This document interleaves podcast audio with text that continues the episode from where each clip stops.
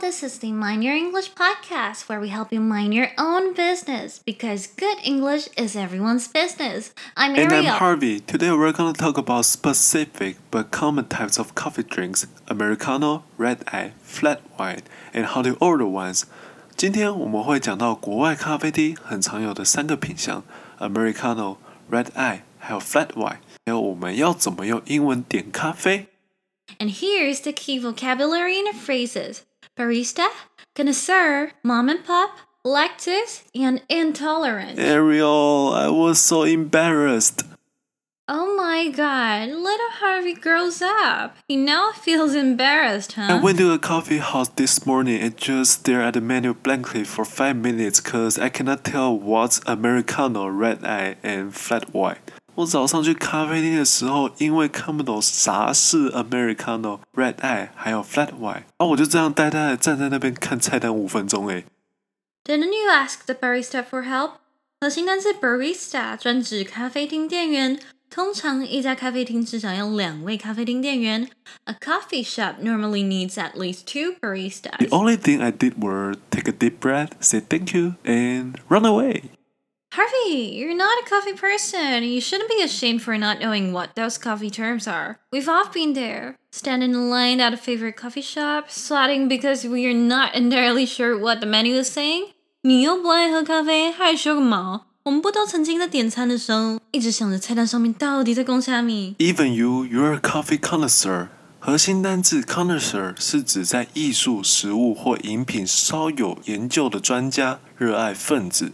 Harvey 没有啤酒睡不着，因为他对啤酒的热爱胜过一切。Harvey cannot sleep without a beer because he's a beer connoisseur. I'm not made up of coffee, okay? Of course, it took time for me to get familiar with those coffee terms. Let's try this. Let's imagine you're trying to order coffee or pastry in the cafe. I'm the barista and you're the customer. Hello, mm, you know what? Thing. Wait, wait, wait. I can help you with that. What do you like to have? Coffee, pastries, or me? I don't know which coffee I'm gonna go for, but do you have a bestseller? 核心单词 bestseller 是指热销品，卖最好的商品。黑咖啡是我们的招牌，The black coffee is our bestseller. Well, like many mom and pop coffee shops, our store is featured with the classic Americano. 核心片语 mom and pop 是指那种家庭经营的小店，这种小型咖啡厅在台湾越来越常见了。The mom and pop coffee shops went viral in Taiwan. What is Americano? Americano has a similar flavor to black coffee, consisting of an espresso shot diluted in hot water. Americano 就是我们常听到的美式咖啡，喝起来跟黑咖啡有异曲同工之妙，基本上就是把浓缩咖啡丢到热水里。 Ah, the bitter as hell one, but what if I want a cold one? Just say ice Americano. I'm not really a good fan of Americano. Any other recommendations? 我不太喜欢美式咖啡诶，有没有别的推荐的？ Hmm, if you like something sweet, what about latte or flat white? Do you know what flat white is? I know the former one, but flat white? I cannot tell if you're joking. Flat white got its name from Australia, featured with an espresso and steamed milk. The ratio is 1 to 2.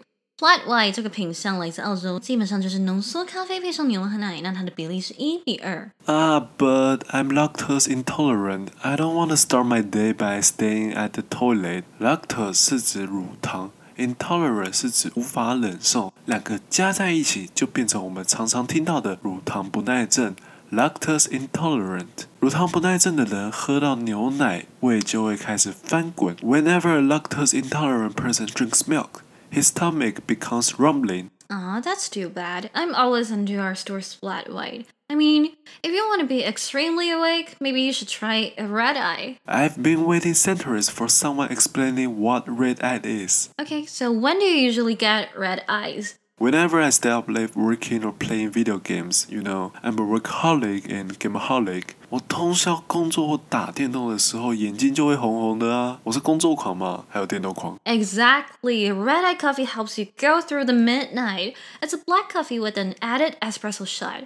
The shot is poured directly under the coffee cup and then stirred in. Red Eye Coffee 帮助你度过凉宵，基本上就是黑咖啡再加上一小杯浓缩咖啡，强上加强。 I still can't find a connection between red eye and being sober. Some said this coffee was named after the extra added zip needed to stay awake through an overnight red eye flight from the West Coast to New York. It sounds perfect. Can I have one? Sure, to go with say. To go, please. Hey, come back, Harvey. You haven't recapped the vocabularies and phrases. Oops, I guess I really need a red eye now. Barista refers to the person who serves customers in a coffee shop. For instance, a coffee shop normally needs at least two baristas. Connoisseur refers to the person who knows a lot about and enjoys art, food, or drink, etc. For instance, Harvey cannot sleep without beer because he's a beer connoisseur. Bestseller means the products customers buy the most. For instance, the black coffee is our bestseller. Mom and pop is a phrase used to describe a small business owned and operated by a family. For instance, the mom and pop coffee shops went viral in Taiwan. Lactose intolerant means the inability to digest lactose, a type of sugar found in milk. For instance, whenever a lactose intolerant person drinks milk, his stomach becomes rumbling. And that's all for today. See ya! See ya!